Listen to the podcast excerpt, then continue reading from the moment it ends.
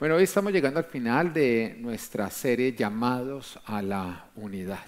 Y a lo largo de esta serie hemos venido hablando acerca de los beneficios de la unidad, de los enemigos de la, eh, de la unidad, de las consecuencias de la división o de la dispersión.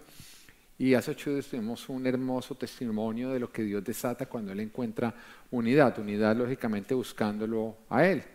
Pero el día de hoy vamos a estar hablando de cómo nosotros logramos la unidad. Dios nos va a hablar de ciertas cosas que nosotros tenemos que hacer para poder alcanzar la unidad que Él nos quiere a nosotros entregar.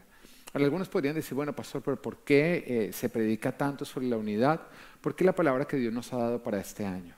Eso quiere decir que es lo que nosotros tenemos que estar haciendo y construyendo para poder alcanzar lo que Él quiere que nosotros alcancemos.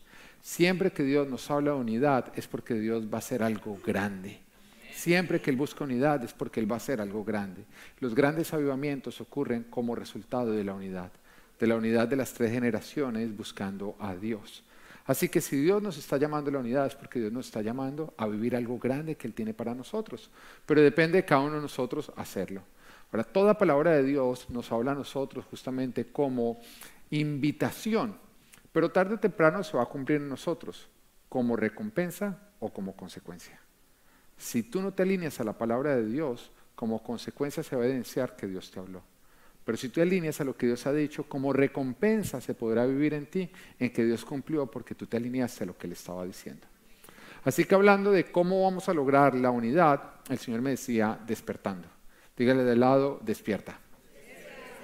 Despierta. Dígale al otro lado, despierte. Si realmente está dormido, pellizque, lo diga la vida, no se quede dormido. ¿Y por qué digo despierta? Porque Dios ha sido tan específico de hablarnos de los beneficios de la unidad y las consecuencias de la división, que si nosotros seguimos dispersos o divididos, es como estar dormidos, es como, como decir, esto no tiene nada que ver conmigo. El que está disperso creo que todavía está en más peligro que el que está dividido, porque el disperso es alguien que eh, parece estar, pero de corazón no lo está. Y por eso es más peligroso, porque está en engaño.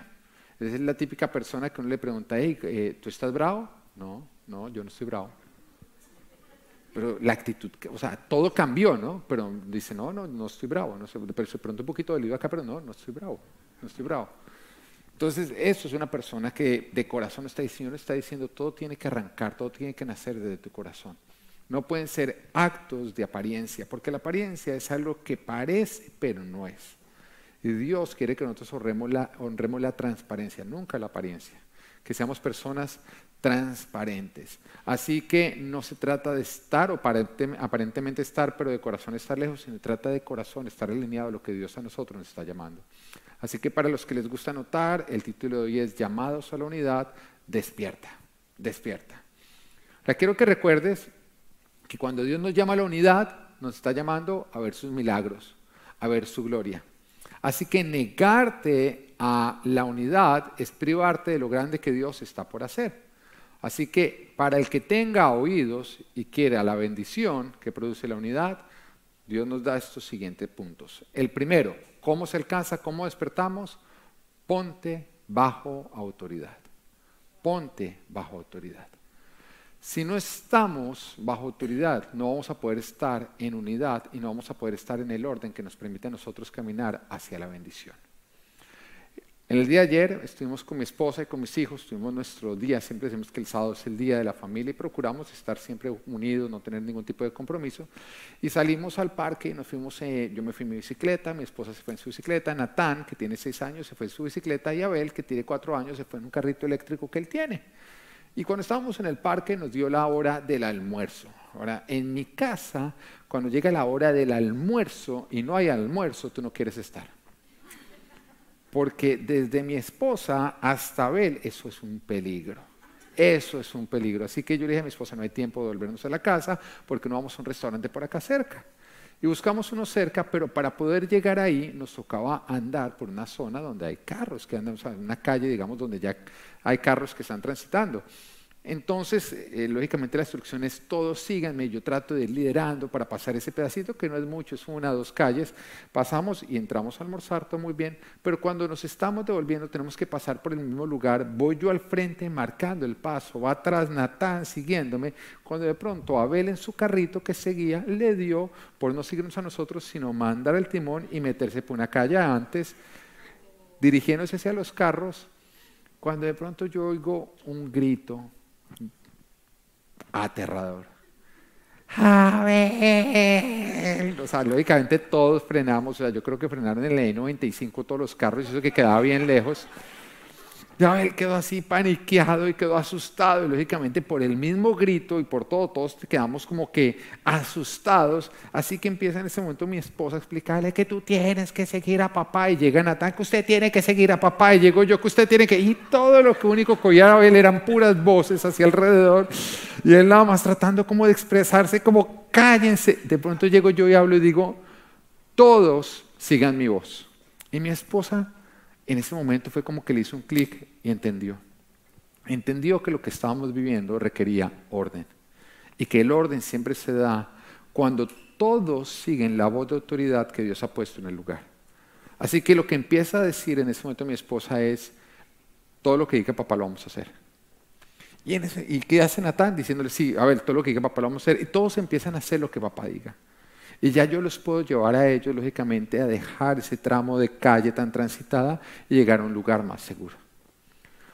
El propósito de la autoridad no es hacer tu vida más difícil, es poderte poner en protección, independiente por donde tú estés transitando, para poder llegar a la bendición a la cual Dios te quiere llevar. Él no creó las autoridades para complicar tu vida, sino para proteger tu vida. Y la palabra nos dice en Romanos 13, todos deben someterse a las autoridades públicas, porque no hay autoridad que Dios no haya dispuesto. Digan, no hay autoridad que Dios no haya dispuesto. Así que todas las autoridades que usted tiene es porque Dios las puso. Se las puso usted con el ánimo de protegerlo, de guiarlo. Porque Dios te ama, te ha dado autoridad. Dice, así que los que existen fueron establecidos por Él por lo tanto, todo el que se opone a la autoridad se revela contra lo que Dios ha instituido. Los que así proceden recibirán castigo. Dios creó la autoridad no como un tema de escalera, donde algunos son más y otros son menos, no, sino con un propósito de dar orden. La autoridad permite que haya protección, que haya organización, que se alcance lo imposible. Inhabilita todos los ataques del enemigo. Y cuando una persona se sale de autoridad, vive en rebeldía, no contra los hombres, sino contra Dios. Y se expone a peligros, a los ataques del enemigo. Ah, ¿Recuerdan que hace 15 días yo les hablaba a ustedes de la falange? que era el tipo de formación que usaban los espartanos para avanzar, que cerraban absolutamente, la primera línea cerraba todo, toda posibilidad de que el enemigo entrara y penetrara. Pero la falange era buena si estaba muy cerrado todo el frente. Y eso ocurría cuando todas las personas que iban al frente iban siguiendo la voz de autoridad que había sido establecido. Pero si alguno en algún momento que dijera, no me parece, me voy por otro lado, en ese momento todo el grupo se hacía vulnerable. Cuando tú decides no seguir esa voz de autoridad que Dios ha puesto, tú te pones en peligro y pones en peligro a las personas que están, a eh, eh, que están alrededor tuyo. El propósito de Dios siempre es, por medio de la autoridad, traer un orden todo tipo de rebeldía y toda persona que se opone a la autoridad, déjame decirte que tú estás yendo en contra de lo que Dios ha organizado. De hecho, en, en, la historia, en el reino de los cielos, había alguien que no le gustaba el tema de la autoridad. Dice, pero ¿por qué tenemos que hacer siempre lo que usted dice? Es que siempre nos está diciendo qué hacer y qué no hacer. ¿Sabes quién era? Satanás. Entonces él decidió ser, vivir ajeno a esa autoridad y mira todo lo que ha ocasionado. Todo el problema de la humanidad arrancó cuando la humanidad quiso rebelarse contra la autoridad. Y todo orden es el resultado de que las cosas se sujeten a la autoridad. Nos dice la palabra de Dios que al principio la creación todo era un caos. Y entonces, ¿cómo se solucionó el caos? Con autoridad. El Señor dijo, hágase la luz. Y dice que la luz se hizo. No dice que la luz empezó a alegar. No, no me parece, no quiero hacerme. ¿Mm? Nos dice que el Señor separó todo lo que fueron las aguas de lo seco. Y no se ve nunca alegando las aguas. Todo lo que Dios iba, iba diciendo se iba sujetando a esa voz de autoridad. Y entonces todo se fue organizando hasta que ya pudimos disfrutar de toda la creación espectacular de Dios. Así que cuando tú empiezas a decir, no, yo no me quiero sujetar a la autoridad, pues lastimosamente tú no estás caminando hacia las bendiciones, sino hacia el caos. Te estás revelando. No permites el avance de Dios. Y el enemigo entra en una casa donde no hay sujeción. Y no hay sujeción porque la autoridad no quiere ser autoridad y el que no es autoridad quiere usurpar la autoridad. Pero Dios ha establecido quién debe ser autoridad. Y vuelvo y te digo, es ser autoridad de acuerdo al orden de Dios. Y el Señor ha dicho que en la autoridad de las casas, ¿quiénes son? Los esposos. Y con esto quiero aclarar, es ser autoridad dentro del orden de Dios, no autoritario. Porque el autoritario es, acá mando yo se hace. No, ese no es el que Dios ha dicho. La autoridad en el orden de Dios es ser un sacerdote. En otras palabras, no es se hace lo que yo diga porque yo soy la autoridad, sino en esta casa se hace lo que Dios diga porque yo soy un sacerdote y estoy trayendo la instrucción de Dios. Ahora, sujetarse a eso ya es más sencillo, ¿no? Pero Dios ha establecido que los hombres tenemos que asumir ese rol, ese lugar de autoridad. Que las esposas deben sujetarse a sus esposos, que los hijos deben sujetarse a sus padres y que la iglesia debe estar sujeta al pastor y a la, autoridad que se le ha delegado a los diferentes líderes. Así que despierta. A ustedes, hombres, asuman la autoridad que Dios les dio. Y las personas que están bajo autoridad, sujétense y organícense. Y hay muchas casas que son un caos porque los hombres no están asumiendo ese lugar de autoridad porque le tienen miedo a sus esposas. Sí, porque les da miedo, no, yo, pero es que me meto en un problema. Téngale más miedo a la consecuencia espiritual que al problema que usted se gana por ejercer la autoridad.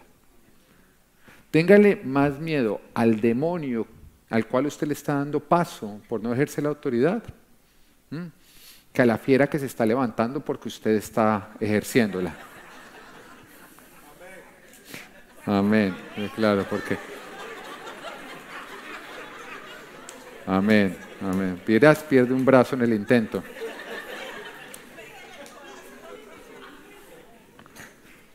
¿Mm? Hay casas donde los, no, o sea, ni siquiera la autoridad de la mujer, son los hijos, que manipulan completamente a los padres. Y padres que no se atreven a ejercer autoridad porque no le creó un trauma.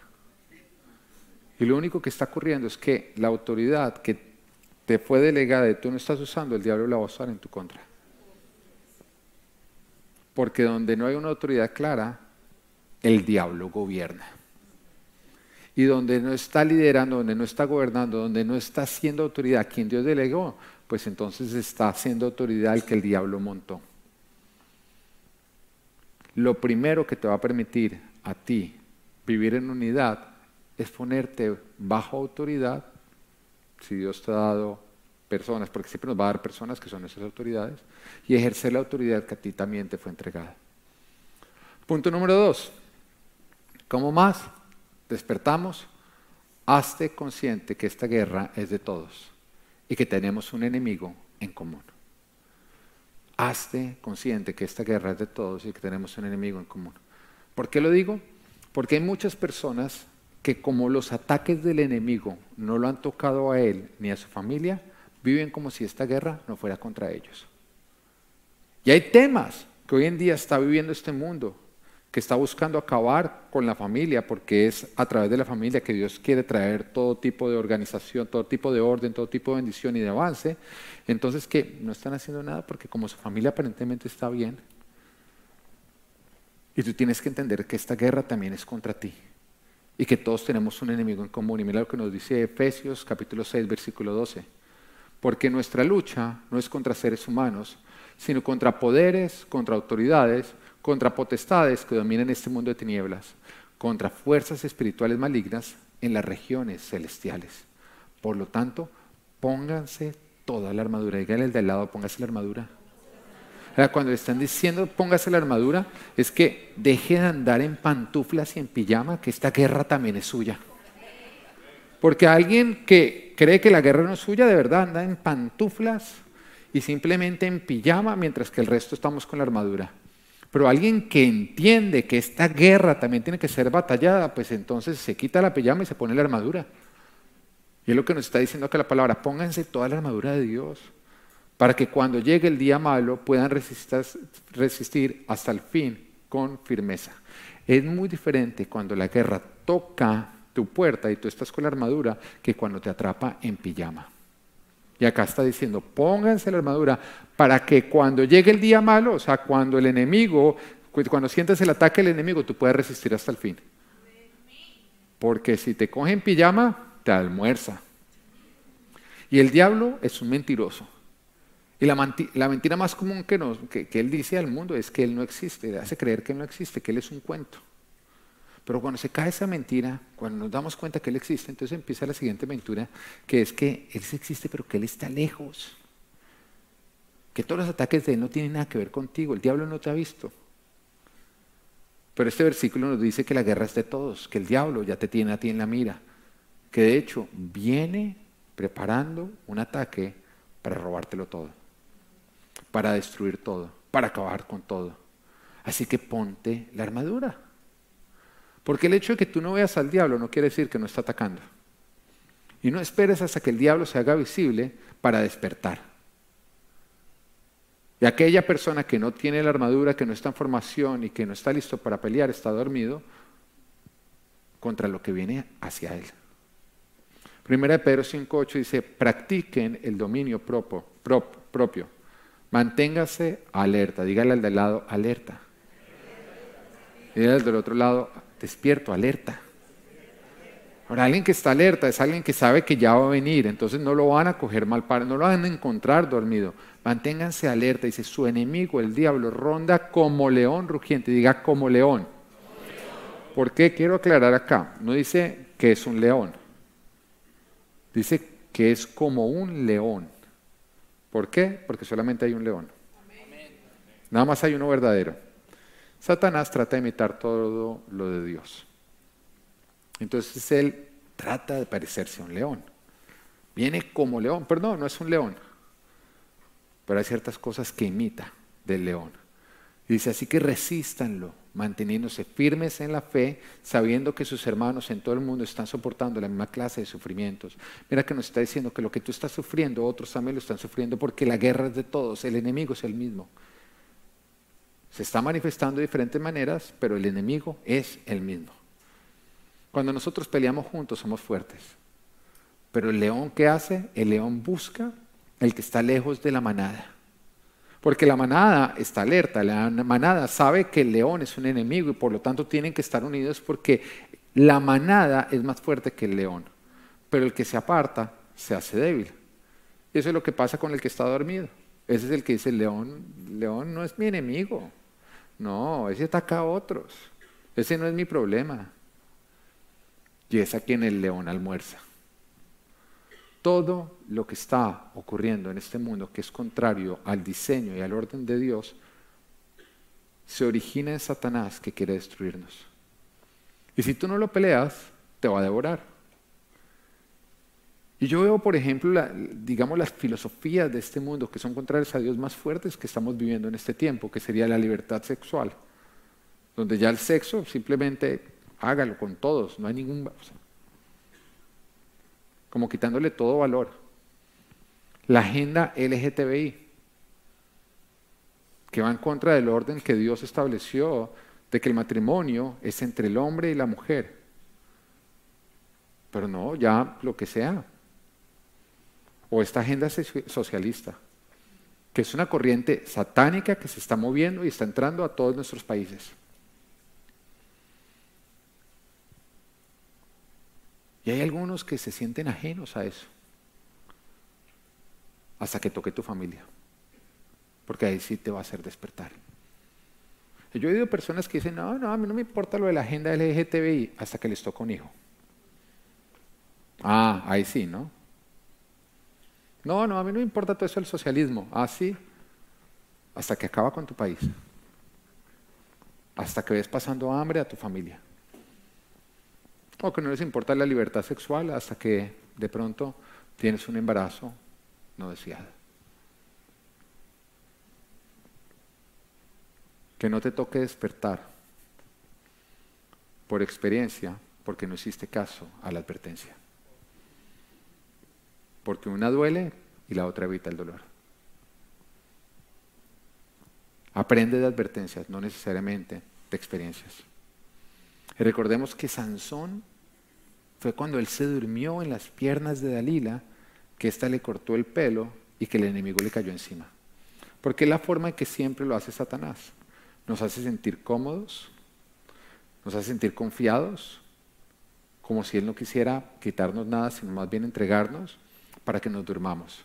Pero es cuando estamos dormidos que él coge chaquete, su ataque. Es como caza la serpiente. Hace sentir confiada a su presa para que cuando está confiada, ahí se atacarle. Punto número tres. ¿Cómo despertamos? Debemos tener compasión con nuestro vecino. Debemos tener compasión con nuestro vecino. Una manera en que nosotros promovemos la división es siendo indiferentes a lo que está viviendo el de al lado. Es totalmente contrario, el Señor lo dice, que nosotros debemos amarlo a Él por encima de todo, pero tenemos que amar al prójimo como a nosotros mismos. Esto quiere decir que lo que está viviendo el del prójimo deberías tú compartirlo, sentirlo, como si te estuviera ocurriendo a ti mismo. Y no hay unidad sin compartir con el que llora y sin reír con el que ríe.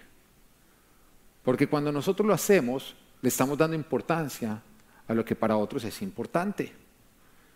Que algo que siempre acompañaba a Jesús era que Él se compadecía cuando Él veía un dolor. Y es muy diferente compadecernos que sentir lástima. Porque la lástima es un dolor que genera intención y ahí se queda. Mientras que compadecerse es diferente. Compadecerse es compartir un dolor, compartir una carga, compartir una desgracia. Y eso es lo que hacía Jesús. Él compartía el dolor de las demás personas. Y fue lo que hizo el buen samaritano. Conocemos la historia, que un hombre iba de camino, cuando de pronto fue atacado por unos maleantes, quienes lo robaron, lo golpearon, le dejaron medio muerto ahí botado. Y cuando estaba ahí medio muerto, ahí botado, de pronto venía por el camino un sacerdote, lo vio y dijo, mm, este no es mi problema. Y se volteó y se fue por otro lado. Y después venía un levita, que es el ayudante del sacerdote, y cuando ve, dice, esto no es problema tampoco mío. Y entonces se desvió y se fue para el otro lado. Pero vino entonces un buen samaritano, y ese se compadeció. ¿Qué es compadecerse? Compartió el dolor. Así que curó sus heridas, lo llevó a un alojamiento y cuidó de él hasta que estuvo completamente recuperado. Cuando el Señor nos está hablando a nosotros del buen samaritano, no es que esté hablando de un sacerdote, de un levita lejano, no, nos habla de nosotros. Él no está hablando de otros, Él está hablando de nosotros. Porque nosotros nos podemos compartir, eh, nos podemos comportar de la misma manera cuando no le damos importancia a los demás. Cuando no le damos importancia a lo que le está doliendo a nuestro vecino, cuando menospreciamos su dolor, cuando alguien está pasando por un sufrimiento y decimos, es una bobada, eso no es un problema. Nunca menosprecies el dolor de otros. Porque es lo contrario compadecernos, es esquivarlo. Y no necesariamente tiene que ser la persona que es robada, golpeada por maleantes, no. También ocurre con la persona que tiene problemas en su matrimonio, que está sufriendo un dolor porque uno de sus hijos está en rebeldía, alguien que ha perdido un ser amado, alguien que está pasando por una crisis económica, alguien que está viviendo alguna enfermedad. Diferentes situaciones que ni siquiera son el resultado de una irresponsabilidad, sino parte del camino de la vida. Así que si tu hermano está caído, acércate y compadécete. Comparte su desgracia, cura sus heridas, llévalo a un alojamiento y cuida de él. Porque la falta de compasión produce división, mientras que la compasión produce unidad. Cuando estoy hablando de compadecerte, no estoy refiriéndome a que tú adoptes las demás personas. porque también tengo que reconocer que hay algunos que no necesitan que uno se compadezca, sino necesitan que uno ponga como que un límite. Porque una cosa es tú ayudar a que alguien se levante y otra cosa es que esa persona pretenda que tú lo adoptes. Porque hay personas que es la forma, adóptame, adóptame, yo quiero, se te convierte en esa ti y vemos que el buen samaritano ve a la persona que está viviendo una situación de la cual él solo no podría salir. Entonces en ese momento toma de sus propios recursos para ayudarlo a ponerse en pie, pero una vez que ya está en pie, sigue su camino y cada uno sigue su camino. Pero es para ayudarlo a ponerse en pie. La palabra de Dios nos dice que nos ayudemos los unos a los otros a llevar nuestras cargas, pero esa palabra cargas, cuando vamos a original, se refiere a roca. Es un peso que una persona por sí sola no podría levantar. Son esos infortunios que nosotros vivimos en la vida en los cuales no podemos solos y necesitamos de, los demás, del, del, cuerpo de Cristo. Entonces el Señor dice, cuando tú ves que alguien tiene una roca, él no podría salir, no sigas derecho, frena y ayúdale a levantarlo. Pero también nos dice que cada uno lleve su propia carga, su propia responsabilidad, y esa palabra refiere a una mochila, algo que una persona sola lo debe poder llevar. No Dios no te llama a que, porque es que hay algunas personas que, ¿quién quiere llevar mi mochila? Lleven mi mochila, olvídate, esa persona si le dice, no sea vago, cada uno con su propia mochila. ¿Mm? Pero sí nos llama a nosotros de compadecernos, de sentir el dolor del que está dolido y ayudarlo a levantarse y ponerse en pie. Y si nosotros se nos endurece nuestro corazón y dejamos de sufrir, de llorar con el que llora, dejamos de compadecernos, solamente producimos división. Compadécete de tu vecino. Punto número cuatro. Debemos buscar a Dios en unidad. Debemos buscar a Dios en unidad. Cuando nosotros estamos ministrando matrimonios y los estamos equipando para que estén muy bien, lo primero que nosotros trabajamos es en la relación de cada uno de los cónyuges con Dios. ¿Por qué? Porque una verdadera unidad en el matrimonio es cuando los dos cónyuges se, funden no solamente de una manera carnal, no solamente de una manera corporal, no. Hay muchos matrimonios que están así, por eso están mal, porque están solamente unidos corporalmente. No, un verdadero matrimonio es cuando estamos unidos corporalmente, emocionalmente e espiritualmente. O si no, hay lejanía. Y por eso tantas veces la mujer que es más emocional y el hombre que muchas veces somos más duros, la mujer es como que es que no me entiende, ella quiere conectar emocionalmente. Y si no hay una conexión emocional, hay distancia. Pero esa conexión emocional solamente es posible cuando hay una conexión espiritual. Y esa conexión espiritual es el resultado de que los dos cónyuges estén completamente conectados con Dios. Y es ahí cuando se empieza a desatar completamente la unión. Una relación sexual, una mala relación sexual es cuando es un acto meramente físico, porque es un acto egoísta. Y ahí nadie sale satisfecho. Entonces el diseño de la relación sexual dentro del matrimonio es que sea una unión emocional, física y espiritual. Y en ese momento ya se llega a vivirla con toda la plenitud de lo que es la relación sexual. Pero eso solamente se puede vivir cuando los dos están cerca del Señor. Cuando no se está cerca del Señor, todo eso simplemente se está viviendo a distancia. Bueno, eso ocurre en el matrimonio, pero también la unidad como iglesia, la unidad dentro de la familia, solamente se puede dar cuando hay una unidad espiritual. Es en ese instante que nosotros tenemos una unidad espiritual donde podemos ser el cuerpo de Cristo realmente.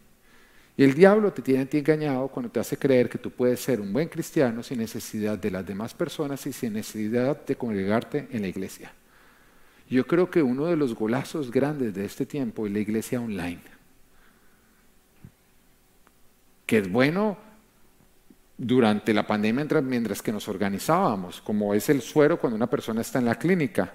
Pero si tú dejas a una persona con suero, va a un momento en que el suero no va a ser suficiente y la persona se va a morir. Lo mismo ocurre con la iglesia online. Te vas a morir espiritualmente.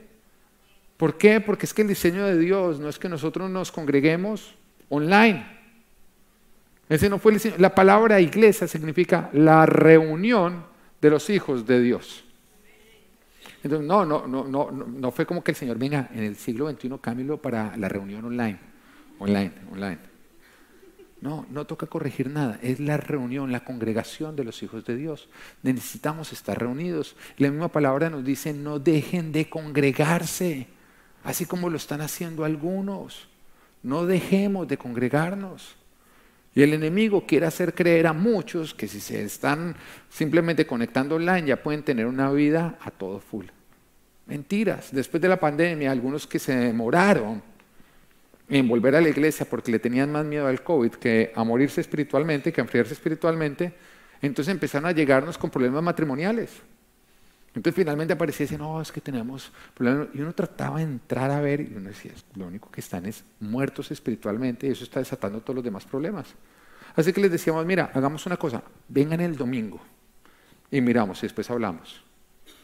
Oye, venían el domingo y cuando sentían la presencia de Dios, porque no hay internet que logre transmitir eso. No, todavía no hemos llegado a esa velocidad y no vamos a llegar ni el 5G, eso, no, no esperes. Amén. Lo que, el ambiente espiritual que se genera cuando el pueblo de Dios se une a adorarlo a Él, eso no lo transmite ningún internet. YouTube nunca lo va a lograr. Entonces, cuando los traemos acá y empiezan a sentir, era mejor dicho, como personas sedientas y empiezan a hidratarse y la fiera, ¡ah! otra vez menino,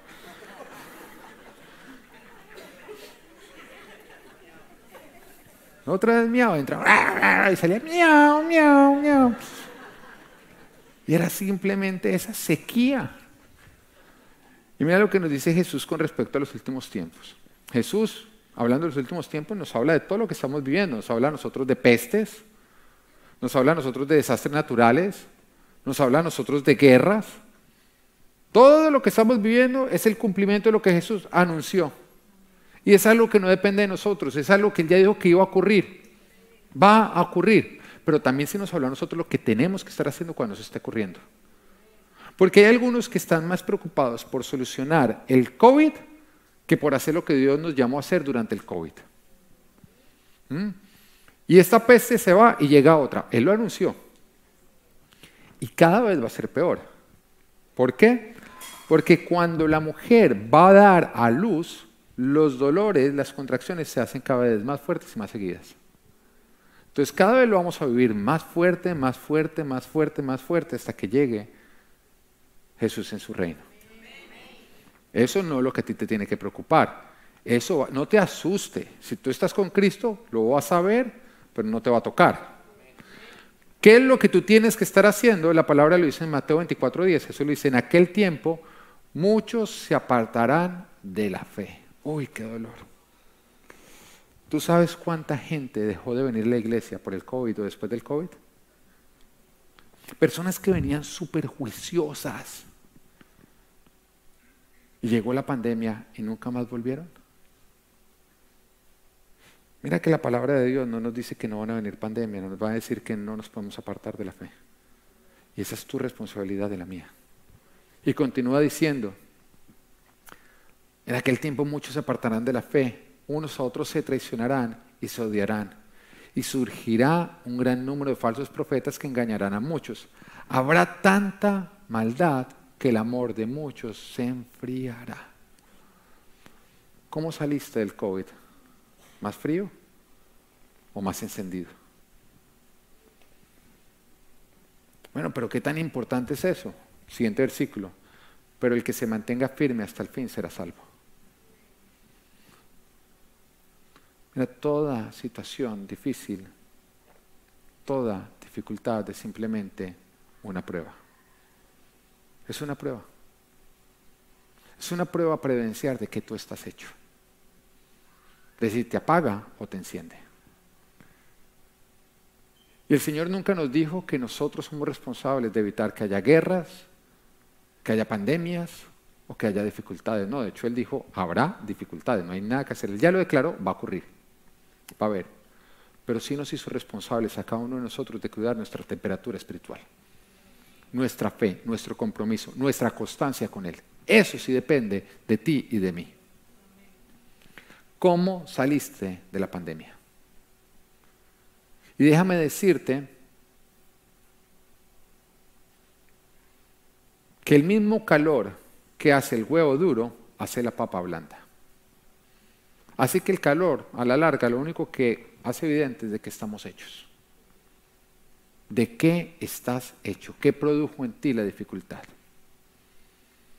Dios nos dice, no dejen de congregarse. El Señor nos dice, cuando oren, pónganse en común acuerdo.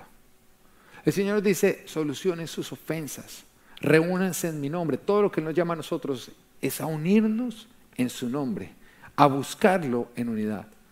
Mientras que el diablo nos dice que no, que el servicio online está bien, que tú puedes estar bien con Dios y estar lejos de la iglesia. Pero la primera vez que Dios dijo que algo no estaba bien, la primera vez que Dios dijo no está bien, fue refiriéndose al hombre estando solo. No está bien que el hombre esté solo, dijo. Lo había creado todo, y dice, y Dios se dio cuenta que era bueno. Y Dios se dio cuenta que era bueno. Y Dios se dio cuenta que era bueno. Y de pronto cogió dijo, esto no es bueno.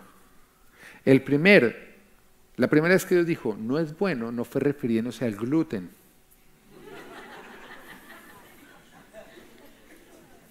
No, el gluten es para algunos como el gluten. Nadie sabe qué es un gluten, pero todos somos alérgicos a ese gluten. Mm, no, nunca he visto un gluten. Sé que todo tiene gluten y que no puedo comer gluten, pero que usted me diga, ¿este es el gluten? No sé, pero bueno, ese es otro tema. La primera vez que Dios dijo, no está bueno, es cuando el hombre estaba solo. Pero mira el estado en el que tenía en ese momento, en ese instante el hombre. ¿Estaba con Dios? Sí o no. ¿Estaba bien económicamente? Sí, el hombre más rico de la tierra. Bueno, era el único, pero era el más rico. Todo estaba bajo su dominio. Todo estaba bajo su dominio. Todo era dueño de todo el oro, era dueño de todas las tierras, era dueño de todos los animales. Estaba bien y lo tenía bien dominado. De hecho, en esa época fue la época en que se sabe históricamente que el hombre pudo ser más productivo. Pudo trabajar mejor, claro, él iba a trabajar y nadie lo está llamando. ¿Y usted qué hace, papi? ¿Y hay alguna niña linda ahí en el trabajo? Cuenta, a ver, dígame duro que me ama, a ver, que lo oigan ahí sus compañeras.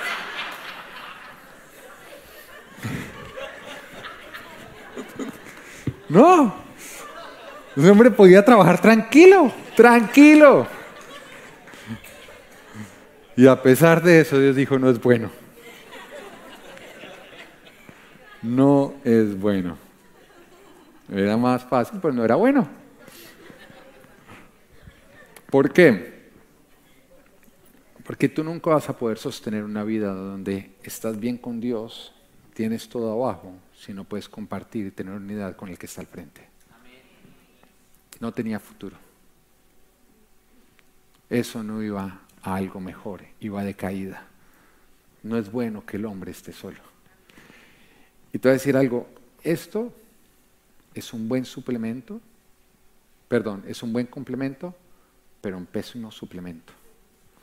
Y hay personas que están solas, pero por el Internet se sienten acompañadas. Y yo, eso a mí me preocupa. Porque te está evitando ver una realidad.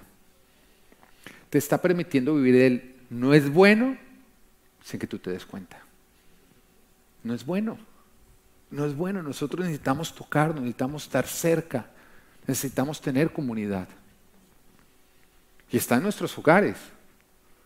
Porque uno, tú ves a un restaurante y tú te das cuenta las familias, cada uno con su celular, enfrente, cada uno con su celular. Y si no te das cuenta es porque tú estás con el tuyo así.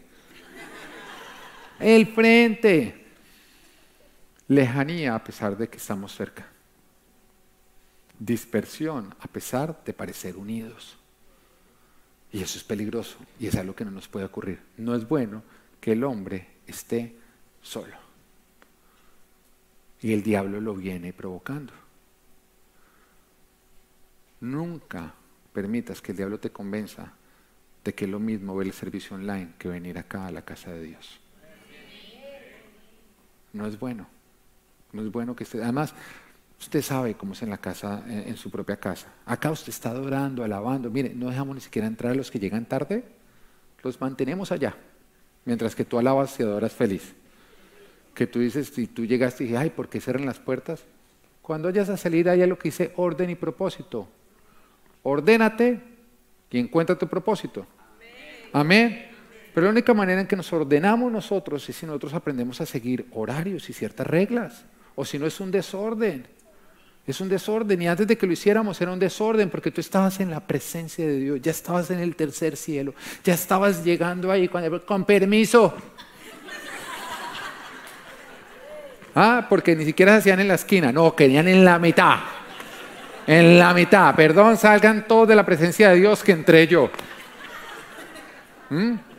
Entonces, por eso hacemos ese orden, que podamos entrar ese ambiente. Ahorita vino una persona al primer servicio y me decía, oiga, me encanta esta iglesia que todo el mundo adora y alaba. Y dije, claro, es que los que no están afuera, porque llegaron tarde. Claro, porque acá entendemos que la, adoración y la alabanza no es como te amenizamos mientras que vas llegando. Porque algunos lados creen que la música del dentista, como como te tiene amenizado mientras que te atienden. Siguiente, hay algunos, sí, que cuando llegan ya se acabó la alabanza y llegamos temprano, no ha empezado el pastor a hablar. Mm.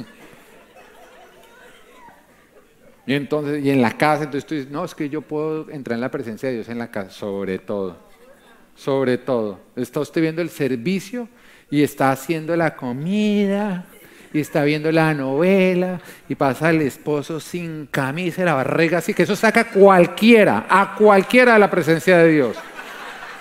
A cualquiera. ¿Ah?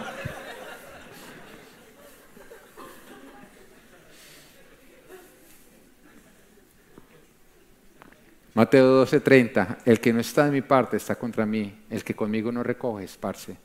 Si tú no ayudas a la unidad, estás ayudando a la división. Número 5, debemos rendir nuestro tesoro. Debemos rendir nuestro tesoro.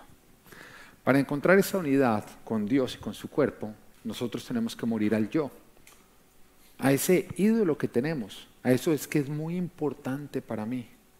Porque tú nunca vas a terminar, nunca vas a seguir realmente a Jesús hasta que tú no hayas rendido ese tesoro. Y el tesoro para todos puede ser algo completamente diferente, pero es algo que a ti no te permite vivir y seguir a Jesús con completa, con, completa fidelidad, porque siempre está incomodando. Yo recuerdo lo que, lo que fue para mí, yo feliz con el Señor, mis amigotes. Esos amigos de toda la vida con los que uno creía que uno iba a envejecer, pero que no conocían del Señor. Y cuando yo me convierto al Señor, recuerdo que una vez fuimos a un paseo y cogieron y me dijeron, bueno, Pedro, vamos a ver si después de este paseo usted nos convierte o nosotros los convertimos. Me la cantaron. Y yo cogí y le dije al Espíritu Santo, creyendo que estaba ahí, él no fue a ese paseo, pero bueno, creyendo que él estaba ahí, yo le dije, vamos a convertirlo, ¿listo? Oye, al tercer día yo había cometido todos los errores del mundo. Todos, todos, todos. todos. Si hay un error, ya lo había cometido. Y mis amigos gritaban, lo desconvertimos, lo desconvertimos. A veces en la noche todavía los oigo.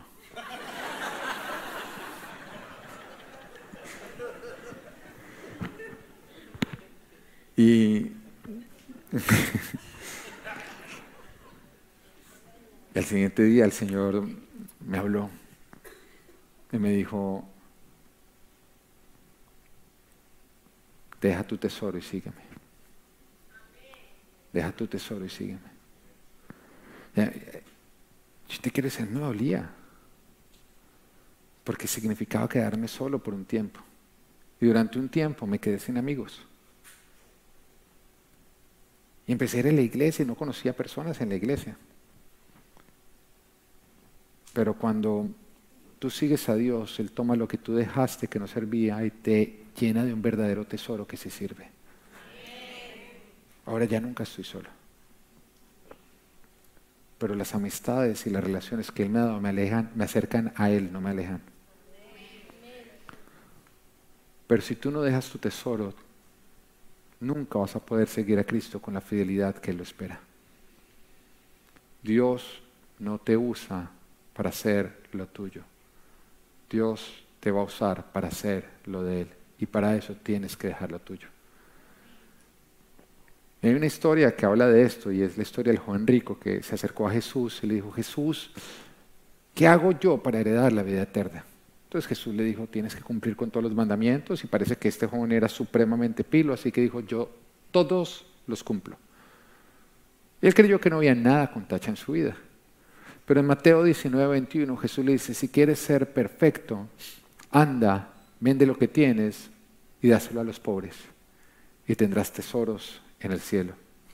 Luego ven y sígueme. O sea, por un tiempo le tocaba quedarse pobre. Y su única riqueza era que ahora estaba siguiendo a Cristo. Pero nos dice en el versículo 22, cuando el joven oyó esto, se fue triste porque tenía muchas riquezas. Pero acá Jesús no está hablando de otro, está hablando de ti. Y te está diciendo que para seguirlo a Él vas a tener que rendir esa riqueza personal que va contrario a lo que Él te está llamando. Y la Biblia nunca nos dice el monto de dinero que este joven fue llamado a dejar, a renunciar. No. ¿Por qué? Porque no era cerca del monto, era cerca de lo que ese monto representaba para ese joven y ese monto representaba riqueza. Porque la riqueza no es acerca de montos, es acerca del valor que nosotros le damos a, las cosas. Lo que es basura para ti puede ser tesoro para mí. Y acá lo que nos está diciendo era que esto era de gran valor para este joven. Para Jesús no lo era, para el joven lo era todo. Y es lo que Jesús quiere que tú dejes, tu riqueza. Ahora, para Abraham era Isaac, para Pedro eran sus redes, para Moisés eran palacios. ¿Qué es para ti?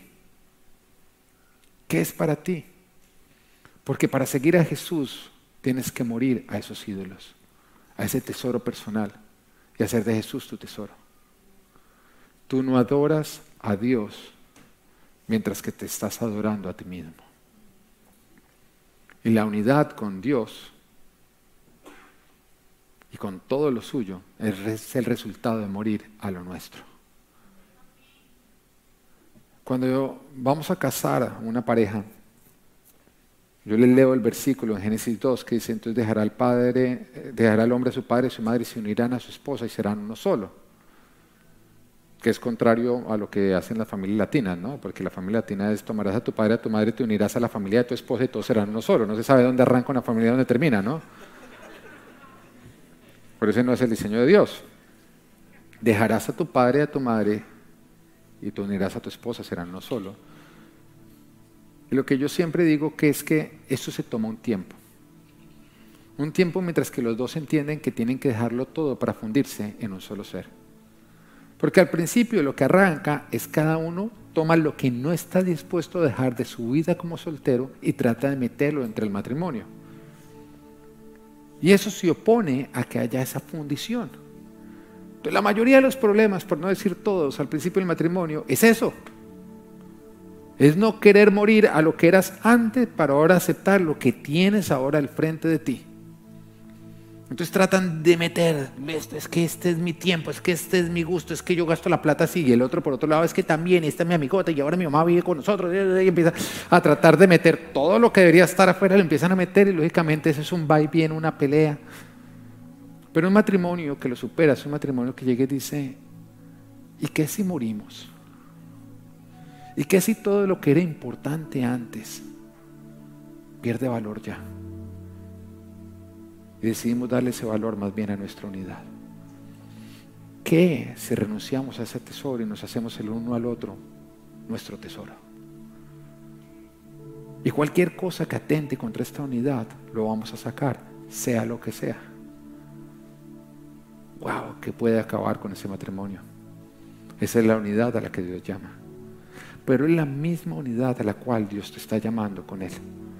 Mientras que tú trates de meter aquello que Él te está diciendo, déjalo por fuera, vas a estar separado de Cristo a pesar de que tú creas estar muy cerca.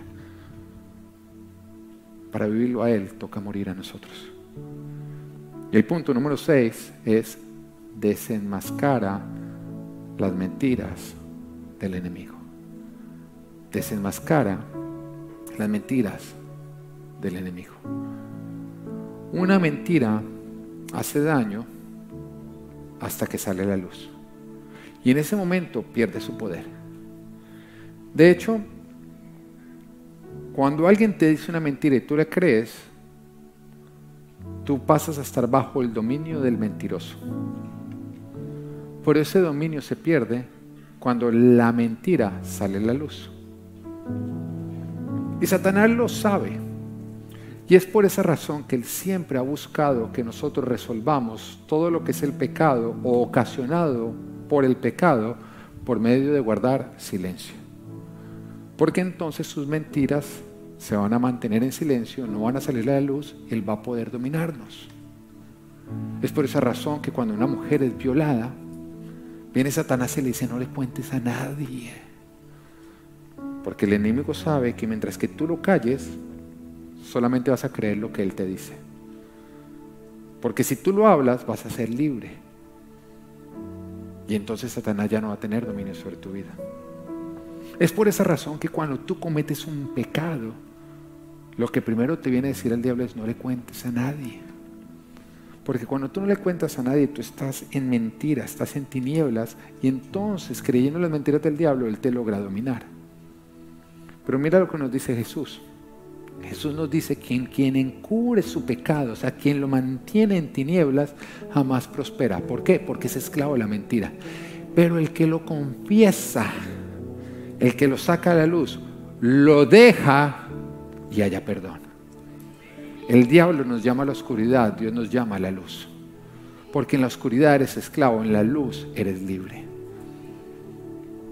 El diablo quiere que nosotros callemos para él gobernarnos. La mayoría de los problemas que nosotros tenemos con las demás personas no es por lo que se dijo, se hizo, sino por la forma en que nosotros lo recibimos. Porque el diablo nos hace, nos tergiversa lo que escuchamos y nos hace dudar de las intenciones con las cuales se dijo, se hizo. Y así ocurre desde el principio. Tú te das cuenta que cuando Dios le habla al hombre, le dice, mire, puedes comer de todo. O sea, Dios le dio dominio de todo pero no comas del fruto de ese árbol porque si lo haces vas a morir. El propósito de Dios era bendecir al hombre, era proteger al hombre, era evitar la muerte. Pero llega el diablo, toma lo que Dios dijo y lo tergiversa. Oye, ¿de verdad que Dios le dijo que no podía comer nada? Y le dice a la mujer. Entonces la mujer dice, no, no, no, que no podemos comer de ese porque moriremos. Y lo tergiversa morirán. Es que Dios sabe que si comen serán como Él. En otras palabras, tergiversa lo que Dios dijo y puso a la mujer a desconfiar de las intenciones con las cuales Dios lo dijo. Y arranca todo el conflicto. ¿Alguna vez ha pasado en la casa? ¿Mm? Que tú estás hablando con tu esposa y tú dices algo, tú estás diciendo hasta algo bueno, pero ella oye algo malo. ¿Mm? Dice, mi amor, mira, no vayas a hacer esto. Ah, entonces te está diciendo que yo lo hago. Yo no estoy diciendo eso. Ah, entonces soy mentirosa, entonces soy mentirosa. No, es que no me estás entendiendo. Ah, entonces la loca.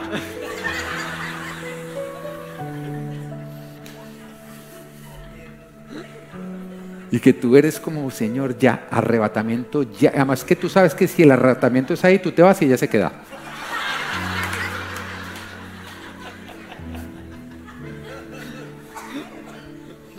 Pobrecito nosotros, los hombres que...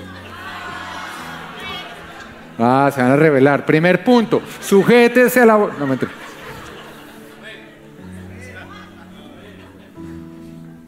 Pero tú te das cuenta que ni siquiera lo que se está diciendo es como el diablo lo está cambiando. Como el diablo lo está cambiando. Porque Él es hábil en cambiar las cosas, en ponernos a dudar de las intenciones del otro.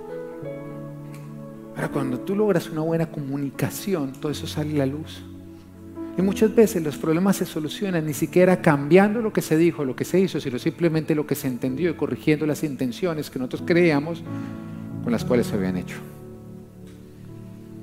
El diablo usa las mismas artimañas siempre y siempre.